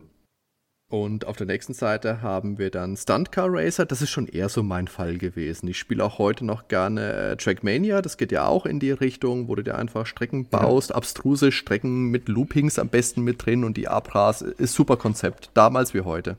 Das kannst du auch heute noch spielen. Das ist einfach immer noch eine tolle Herausforderung. Ja. Nächste Seite haben wir Aktion Lasertest. Das habt ihr früher auch oft gehabt in den Amiga Ich meine sogar in jeder Ausgabe. Ich kann mich jetzt, ähm, genau, ich kann mich daran erinnern, ich habe jetzt in der Vorbereitung noch ein paar alte Joker durchgeblättert, da war das auch jedes Mal drin. Und hier finde ich ganz cool, dass der Timo Weingärtner zwei äh, Fußballmanager miteinander vergleicht und wahrscheinlich neben UFO, Enemy Unknown, ist Bundesliga-Manager Hattrick wirklich eins der Spiele, die mich am meisten durch die 90er Jahre begleitet haben. Und da finde ich die Wertung von 91% durchaus angemessen, möchte ich sagen. Geiles Spiel, echt, habe ich bis zum Geht nicht mehr gespielt mit Lizenzen. Das hat mich bei Anstoß immer ein bisschen abgestreckt, dass es da plötzlich, hier sieht man es, den Hamburger SC, äh, TSV Köln oder Eintracht Dortmund. Nee, geh mir fort, will ich nicht. Will ich nicht. Ja. Ja, das ist eben auch wieder so eine Geschichte, da, da haben wir ähm, zu, zu Zeiten des Amiga Joker halt versucht, die Leser mit einzubinden und denen halt ein Forum zu geben. Und ich fand es immer wundervoll und ich finde es auch diesmal einfach wichtig. Ähm, hab dann auf der, wir haben ja Facebook-Seite für, für Amiga Joker Returns nennt sich die. Und da habe ich irgendwann im Frühling oder so habe ich einen Aufruf gestartet, wer denn Lust hätte, äh, sich mit dem Lasertest zu beteiligen. Und dann kamen so zwei, drei Themenvorschläge und dann fand ich Fußball ganz spannend, weil Fußball ist halt einfach immer ein großes Thema. Und wir hatten noch nichts in der Richtung jetzt in der Ausgabe drin und insofern ähm, haben wir jetzt hier, ich möchte mal meinen, die beiden besten Fußballmanager-Simulationen, die es auf dem Amiga gegeben hat, haben ja. jetzt beide in einem Bericht drin. Das ist, das ist, glaube ich, eine ganz runde Geschichte. Also sag mal, der mit Abstand beste und der dann irgendwann zweitrangierende. Ja. Kann man sagen. Ja. und er hat es auch schön geschrieben, muss man auch sagen. Ist ein gut geschriebener Test. Dann haben wir einen Comic. Comics waren ja auch immer ein großer Punkt im Amiga Joker. Absolut. Und auch schön hier. Ja, klar. Weil der Michael Labiner ja auch großer Comic-Fan ja. ist. Ähm, ich weiß gar nicht, ob das jetzt im Interview überhaupt. Das ist zum Beispiel so eine Geschichte, die habe ich, glaube ich, im Interview jetzt nicht, nicht eingebracht, weil das ist vielleicht nicht ganz so entscheidend. Ähm, aber deswegen waren immer ein bis zwei Comics in jeder Ausgabe drin. Ja. Und deswegen heißt der Joker ja auch Joker. Nach dem Joker aus Batman. So muss es wohl sein, ja. Ich glaube, das haben wir sogar im Heft drin. Ah, okay, siehst du mal. Mhm. Ach komm, Hardy, hättest du es da nicht gelesen, wüsstest du das doch gar nicht. Na verdammt, jetzt hast du mich wieder entblößt. Jetzt habe ich gedacht, ich kann hier mit Insider-Wissen, kann ich die Leute hier. Oh, verdammt, Daniel. Mann, blätter ich schnell um. Oh. genau, und dann haben wir das Postmortem zu Lionheart. Das haben wir ja vorhin schon mal kurz angeschnitten. Mein Gott, was für eine Offenbarung das damals war. Die ganze Präsentation, die Grafik mit den knalligen Farben und das ganze Design. Ähm, auch die, die Verpackung, sie ganz in schwarz mit den Augen, die einen angeguckt haben. Ähm, so ein extremer Willen, einfach super auszuschauen. Ja. Ja. Ähm, bis ins letzte Detail dafür zu sorgen, dass da so eine Atmosphäre auch rüberkommt mit dem super Parallax-Scrolling, das da drin war. Also das war für uns wirklich nochmal so der, der letzte große Höhepunkt, bevor wir dann so langsam zu DOS gewechselt sind. hat es auch danach nicht mehr gegeben. Ne? Also ich glaube, es gab nie ein schöneres Spiel als Lionheart. Ja, ich glaube auch nicht. Es hat auch so, so ganz eigenwilliges Design, wenn du dir die Berge und dieses äh, rechts oben, dieses fliegende Ameisenmonster-Dingens da anguckst. Das hat schon ganz eigenen Fantasy-Flair. Und dann auch unten wieder der Drache, das haben wir vorhin bei Turrican kurz angesprochen, diese Shooter-Level, das schaut ja auch aus wie auf einem äh, Rhapsody Speed Metal-Album. Ähm, geil, ja, einfach geil.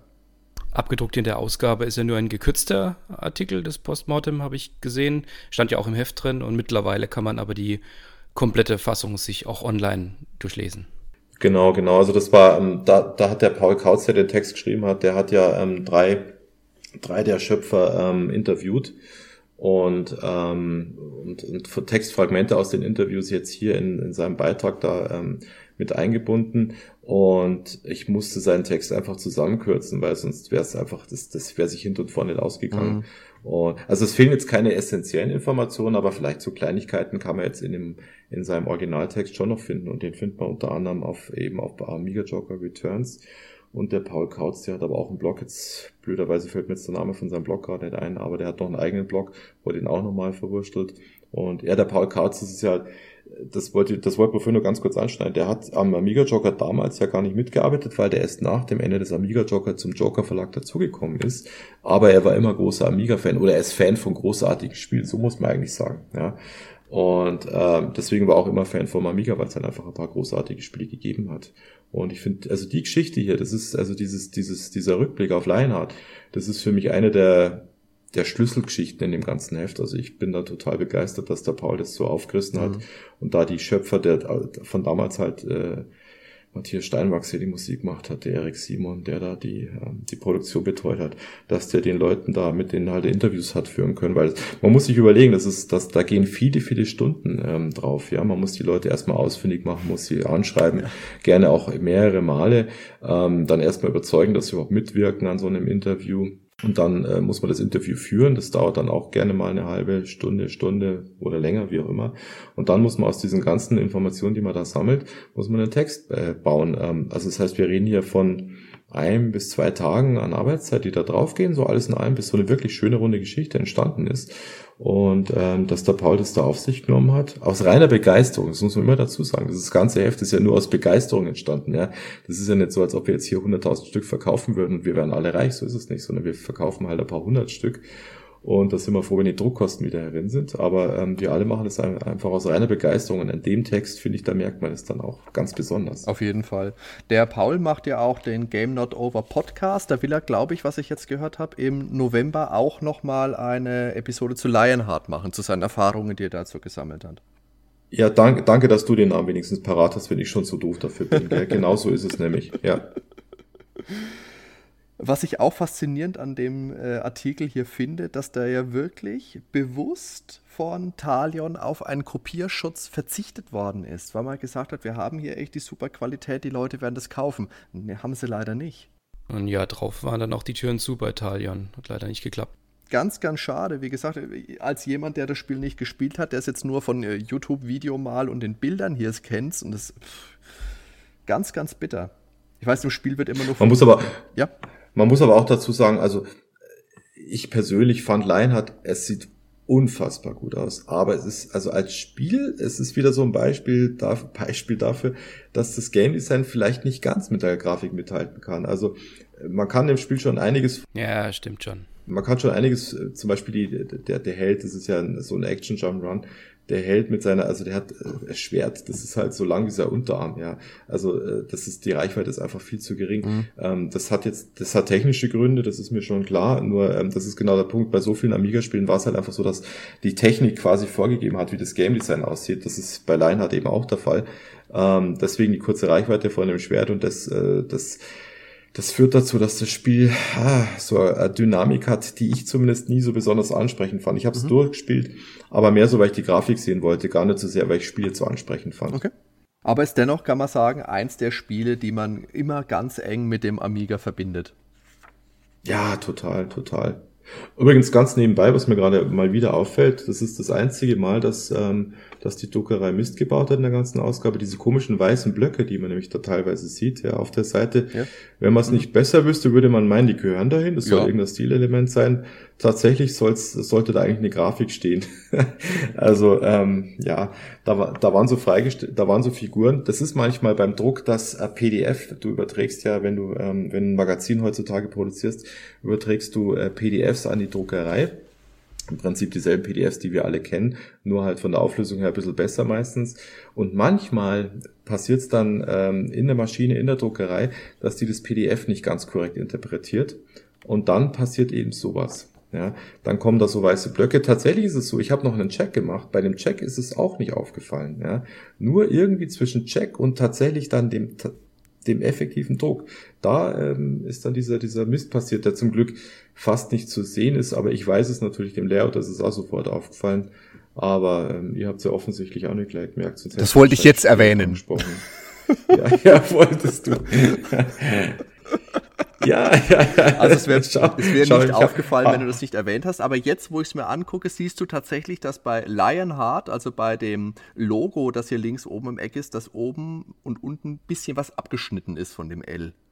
Aber wäre mir genau, ansonsten ja. tatsächlich nicht aufgefallen. Na, ich denke mir halt, es macht schon Sinn, dass man sowas hier mal erzählt, was es mal, Klar. was soll man auch aus dem Nähkästchen plaudern, auch wenn es genau. vielleicht mal nicht ganz so gut funktioniert. Das ist schön. okay.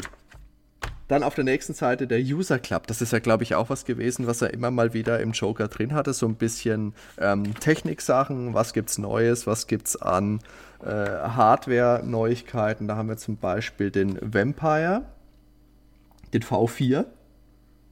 Mhm. Ich sprich's mal halb Englisch, halb Deutsch aus, wie wir Experten das halt so machen.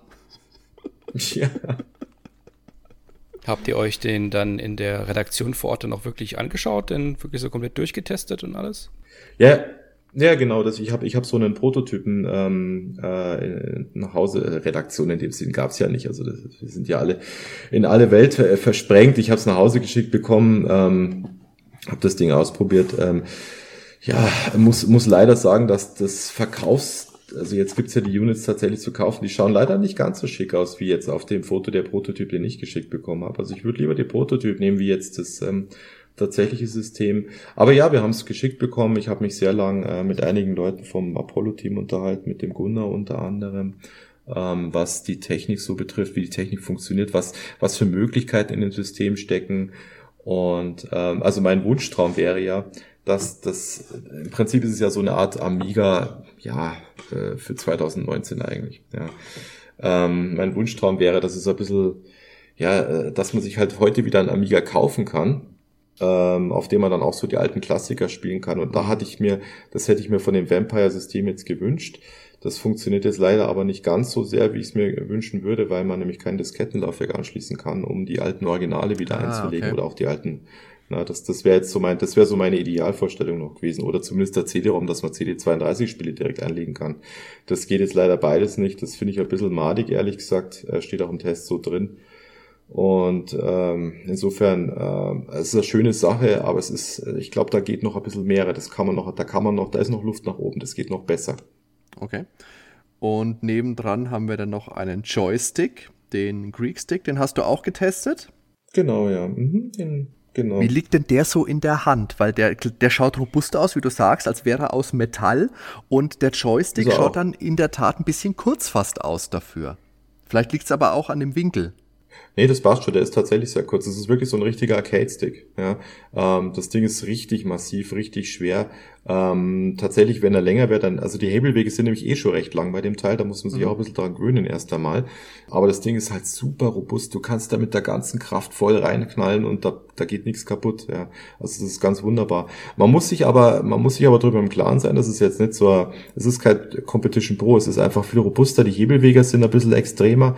Ich habe das Ding auf der Amiga 34 dabei gehabt, sozusagen als Stress-Test, so, habe es zwei Tage lang für, für Reshooter, also an, mein, an, an meinen Amiga dran geklemmt mit, mit Reshooter. Und ähm, ich habe auch da nochmal Rück, Rückmeldung gesammelt, um zu gucken, wie finden die Leute das jetzt dann auch so, wenn sie es dann in der Praxis mal ausprobieren. Und die Leute, die wirklich die, die, die, die, die, die Hardcore-Gamer, ja, die wirklich mhm. viel spielen, die fanden es alle sensationell. Ähm, nicht ganz so begeistert waren die Leute, die nur gelegentlich spielen, weil die eben die Hebelwege zu lang fanden und so mit diesem kantigen Äußeren auch nicht so viel anfangen konnten. Ja. Aber einer, also ich meine, das Ding funktioniert gut, das hat man da gemerkt, dass einer, der hat es, der hat mal Reshooter halt mal eben durchgespielt in einer halben Stunde, gell, hat sich hingesetzt okay. und hat es durchgespielt. Live, live, wenn ich daneben gesessen bin und ich habe nicht schlecht gestaunt, weil dass das live jemand durchspielt, habe ich auch noch nicht gesehen. Sauber. Okay, also das ist tatsächlich nicht schlecht. Da habe ich doch äh, spätestens im Viertellevel so langsam auch kämpfen müssen. Ja, fand, fand ich nämlich auch, aber der hat's, ja, der ist da, der ist da, der, der ist einfach durch. Ja. Und dann natürlich auch noch Werbung für die Amiga Future. Da geht es dann wirklich ans Eingemachte. Die wird ja dann immer mitgeliefert. Also ich glaube auch schon bei der 1.17 habe ich die auch mit dazu bekommen, als ich die Ausgabe bestellt habe. Äh, das ist nochmal sehr nett nochmal cooles Magazin. Ja, weil, weil, weil der Andreas Mager halt von APC TCP, der den Vertrieb für den Amiga Joker macht, der macht ja natürlich auch die Amiga Future. Und ähm, das ist, äh, der macht da einen super Job, finde ich. Ich meine, der macht jetzt, wie lange macht die die Amiga Future? 20 Jahre oder sowas, ja. Also das Durchhaltevermögen, das, das ist schon, schon irre. Dann kommt die Demo-Galerie. Äh, spannend, was es da heute noch in der Szene für, für Demos gibt, für die verschiedenen Systeme. Also wer sich damit noch nie befasst hat, kann wirklich nur raten, einfach mal bei YouTube nach Demos zu suchen, auf dem Amiga, auf dem C64, immer wieder beeindruckend. Darf ich hier oben kurz den Text vorlesen? Deine Freundin soll mal richtig schwitzen und du willst dabei zusehen und genießen. Super. Oh Mann. Oh yeah. Entschuldigung, wollte ich noch vorlesen. Ja, wie der Joker damals, so war er. Ja, war er. Ja, ja, ja, war ja, ja. ja, das sind halt, aber das sind halt die Texte, weißt du? Das ja, ist geil. halt auch, das ist einfach ein Mega-Joker. Das, das finde ich aber wirklich auch gut, dass man da wirklich auch so bei bleibt. Das macht sowas auch aus und es macht es auch authentisch. Finde ich super. Ja, freut mich, dass es euch Freude bereitet. Sehr schön. Das ist das übrigens, wir sind jetzt auf der Demo-Galerie-Seite, aber der Doppelseite, das ist übrigens eine meiner Lieblingsrubriken. Ähm, die, ich meine, das ist natürlich jetzt keine, keine Schwerpunktrubrik. Ich weiß nicht, wie viele Leute das tatsächlich interessiert, aber ich bin totaler Demo-Fan, ja. Und wir haben jetzt ja so aus, den, aus dem letzten Jahr mal so vier Demos rausgegriffen, die, ähm, ja, die, die ein bisschen das noch mehr hermachen. Und dieses Eon, was wir da auf der rechten ja. Seite haben, das ist für mich so unfassbar geil. Also ich bitte wirklich jeden eurer Zuhörer, der sich für schöne Bilder und tolle ist, äh, Musik und, und, und eine, eine insgesamt stimmungsvolle Ästhetik äh, begeistern kann, der soll ja mal auf YouTube einfach nach EON googeln und Amiga, ja, und sich das dann angucken, weil das ist einfach, das ist Kunst für mich, dieses Eon. Ah, Wahnsinn. Die Profundis auch. Ja, die Profinis, was wir auf der linken Seite haben. Also es ist einfach sensationell, was man da auf dem Amiga, was da heute noch passiert. Wahnsinn. Und es ist, wie du sagst, es schaut von den Bildern schon absolut geil aus. Gerade dieses, ähm, dieses Eon. Jetzt muss ich dann tatsächlich mal gucken, wie das dann in Bewegung aussieht. Also wenn du auf YouTube tatsächlich Eon Amiga eingibst, ähm, The Black Lotus gleich der erste und das zweite live ist dann das, was wir hier die Bilder sehen. Genau. Ja, mhm. geil. Schaut's euch an. Super. Ja, ja, ist echt ein schönes Ding. Ja, und nebenbei, also der, ähm, der, der gute Mann, der das, der das De Profundis vertont hat, der Bernd, der macht ja auch die Musik für mein Spiel jetzt für mein nächstes. Und äh, die Idee ist aus dieser Demo-Galerie heraus tatsächlich entstanden. Aber ich habe mir die Demos so angeguckt und ich fand halt bei De Profundis die Musik einfach so wunderschön. Mhm. Ja. Und äh, ich weiß gar nicht, ich dachte, jetzt schreibst den Kerl halt einfach mal an und guckst, was passiert. Ja. Und so sind wir dann zusammengekommen. Das finde ich aber auch cool, dass da wirklich ähm, Hand in Hand gearbeitet wird. Das ist in der Szene heute ja. so. Ja, also das ist halt das Schöne auch am Internet. Ich meine, es gab's halt, das ist, äh, ich, ich wurde öfter schon mal gefragt, wie unterscheidet sich denn die Arbeit als Game-Journalist heute und vor 20 Jahren? Und der wichtigste Unterschied ist tatsächlich das Internet. Du kannst halt einfach so problemlos miteinander kommunizieren. Wenn du irgendeine Frage hast, dann stellst du einfach mal schnell in der E-Mail, ja. Ähm, früher musstest du erstmal jemand anrufen, bis du den ans Telefon bekommen hast, in den USA sogar oder in, in England. Äh, sehr problematisch oft, ja. Und heute funktioniert diese Zusammenarbeit, gerade in der Community, die funktioniert einfach so schön reibungslos. Alle reden miteinander. Da hat da, da gibt es auch ganz wenig Leute, die wirklich Geheimnisse haben. Ja. Also ähm, wenn ich jetzt schaue, zum, zum Beispiel jetzt der Daniel Müsener, der gerade das Hyperborea entwickelt, was ja auch so ein Vertikalshooter auf dem Amiga wird, ja. Ähm, da könnte man jetzt meinen, da ist eine gewisse Konkurrenzsituation da, mhm. weil er entwickelt einen Vertikalshooter, ich auch. Aber auf der Amiga 34 haben wir uns einfach zusammengesetzt und haben wir darüber geredet, wie hast du das gemacht, wie hast du jedes gemacht, ja. Und da hat keiner Berührungsängste. Jeder tauscht sich aus und jeder weiß, es ist, wir, wir entwickeln alle am selben. Wir wollen alle, dass der Amiga schöne Spiele bekommt. Ja. Die Demo-Leute genau dasselbe, die reden auch miteinander, die haben die schönsten Partys zusammen ja, und tauschen sich da aus. Und, und wenn man jetzt einmal schaut, dass man halt die Game-Szene und die Demo-Szene zusammenbringt in einem Spiel, das ist doch eine feine Sache. Ja, das sehe ich auch so.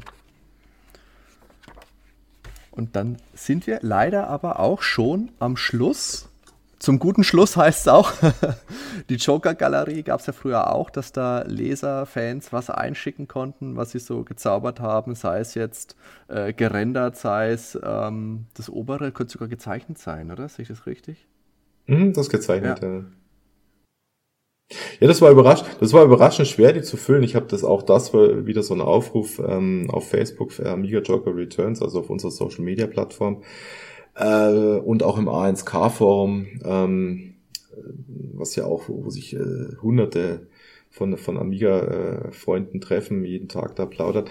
Da habe ich den Aufruf gestartet und da habe ich eigentlich gedacht, so, mei, das ist Agmade Wiesen, da werden jetzt gleich zehn Leute werden da ihre Kunstwerke einschicken, gell, weil heutzutage macht ja jeder was Kreatives irgendwie. Aber tatsächlich war es sehr schwer, die Rubrik zu füllen. Also diese eine Seite mit drei Bildern, so sehr viel mehr ist auch gar nicht gekommen. Okay. Das hat mich ein bisschen, ja, ich hätte gedacht, dass da mehr passiert. Also vielleicht ich habe dann extra nochmal den Einsendeschluss um eine Woche nach hinten geschoben. Da kam aber dann auch nichts mehr. Also ähm, weiß ich nicht, ob die Rubrik, ob die vielleicht ein bisschen überflüssig fast ist. Aber das war für mich halt auch wieder wichtig, weil genau. einfach die Leser halt mitmachen können. Ähm, ich denke mal, für die Leser ist es vielleicht auch ein bisschen spannend, das einfach zu sehen, dass es die Möglichkeit gibt. Aber die Beteiligung, ja, das war, das war tatsächlich eine schwere Geburt. Na, nächstes Mal malen der Daniel und ich dann halt auch um irgendwas. Echt ist das so? Voll, ja, ja, klar. Ob das schön wird, ist ja, die andere Frage, aber wir schicken mal was ein. Zwei Mann ein, zwei Mann ein Wort, schön muss es nicht sein, Hauptsache ich kann was drucken. Aber da, dann ist ja quasi die, die nächste Ausgabe schon in trockenen Tüchern. Sehe ich das dann gerade richtig, wenn wir dann schon die Bilder für einschicken? Ja, das, ja, wie hast du vorhin gefragt, ob du, ob du den Wunsch, natürlich darfst du den Wunsch haben, ja, klar. ja, also äh, die, die Frage wurde mir natürlich auch schon gestellt, klar. ich weiß es nur nicht so ganz. Also da müsste jetzt wieder irgendeine Idee kommen, wie ich das, wie ich das Heft wieder neu machen könnte, was ich anders machen könnte. Wenn mir da ein zündender Gedanke kommt, dann gibt's vielleicht nochmal einen neuen Amiga Joker, wenn aber nicht, dann eben nicht. Also das kann ich, das, das müssen wir einfach abwarten ja. und schauen, was passiert. Nee, das ist auch okay. Ich habe jetzt äh, in Foren teilweise schon gelesen, dass die Leute, die jetzt äh, das Heft schon haben, schon gelesen haben, oft mal monieren, oh ja, es ist doch ein wenig kurz. Äh, klar, ich meine, es ist ein Drittel ungefähr von dem Amiga Joker, wie es früher war, aber ich finde, dafür ist es wirklich kompakt ein schönes Heft geworden. Da ist jetzt, äh, wie gesagt, nicht, nicht 50 Seiten irgendwelche Shop-Werbung mit drin und irgendwelche Listen, wo du das bestellen kannst oder äh, Lösungen, Guides oder was es früher halt vielleicht noch gab, sondern es ist wirklich 48 Seiten, schön geschriebenes Heft. Gefällt mir gut. Das freut mich sehr. Und ich sehe es so ähnlich wie du. Ich glaube auch, dass wenn man, ähm, wenn man mal so gerade die letzten zwei Jahre so nimmt, ja, so 95, 96 die Hefte, oh je, das war schon ganz schön dünn teilweise, ja. Also da haben wir ja so vier, fünf Tests manchmal bloß gehabt, wenn überhaupt. Ja, ja klar. Und insofern, ich, ich glaube, wenn man den ganzen, wenn man den ganzen der Ramsch beiseite lässt, ja, dann, dann kommt sowas, was wir jetzt haben in 2019, so ein Heftel kommt bei raus. Also es ist schon jede Seite voll mit Informationen, mit hoffentlich lesenswerten Texten und so weiter und so fort. Wir haben uns jedenfalls bemüht, dass, dass man schon auch was kriegt für sein Geld. Das auf jeden Fall. Das hat ja auch anderen Scope, wie damals, würde ich sagen. Früher war das ja wirklich auch Produkttest. Da gab es ja eine riesen, riesen Menge an neuen Spielen. Da musste auch geschaut werden, ob das was taugt. Das war wirklich eine Empfehlung auch für die Leser. Und heute ist es ja wirklich äh, zum einen Nostalgie und einfach ja, dass es Spaß macht, dass es so wie das gleiche Gefühl ist wie früher, dass man das Magazin bekommt und da einfach mal eintaucht. Genau, genau. Das soll Entertainment sein am Ende des Tages. Und wenn du ab und zu mal noch ein paar Informationen einstreuen kannst, die vielleicht noch nicht jeder kennt, wie zum Beispiel jetzt das Interview mit Michael Labiner, oder wir haben ja auch in den Tests vereinzelt so Boxen integriert mit Informationen, von denen wir glauben, dass die jetzt noch nicht jeder hatte, wie zum Beispiel die Geschichte, dass du Stunt Car Racer mittlerweile, dass es da eine neue Fassung gibt mit ein paar extra Strecken und ähm, äh, eine aufgehobenen Framelock, so dass es ein bisschen flüssiger läuft. Solche Kleinigkeiten sind das ganze Heft verstreut überall, so als kleine Kästen. Und da denke ich mal, da hat, da da, da fühlt sich dann hoffentlich jeder unterhalten, einfach vom Lesespaß her. Aber man ist vielleicht auch motiviert, das eine oder andere Spiel dann doch nochmal auszuprobieren und zu gucken, ah, das schaut dann nochmal, wie fühlt sich denn das Monkey Island jetzt auf Festplatte an? Ja, wenn ich es früher bloß von Diskette, ne? so, sowas. Also das, das, das würde mich dann freuen, wenn die Leute dann sowas machen. Gut, dann würde ich sagen, sind wir mit unserer durchgeblättert Ausgabe des Amiga Jokers 1.19 durch. Soweit. Also ich weiß nicht, wie es euch geht. Mir hat es sehr viel Spaß gemacht. in dem Heft ja, zu blättern? Ja, also ich fand es jetzt großartig. Ja, ich fand es großartig, mit euch zu plaudern hier über das Heft. Das hat mir jetzt auch großen Spaß gemacht. Danke für die Einladung. Vielen lieben Dank, dass du es ja angenommen hast, lieber Richard. Hat echt viel Spaß gemacht und äh, natürlich bereichert das die, die Ausgabe von uns hier nochmal enorm, dass du da mitgemacht hast, ein bisschen aus dem Nähkästchen geplaudert hast. Ganz, ganz toll. Vielen lieben Dank. Genau, und war ja auch schon, also war auch schon eine freudige Überraschung, als das im Postkasten, äh, im Briefkasten lag, die Ausgabe.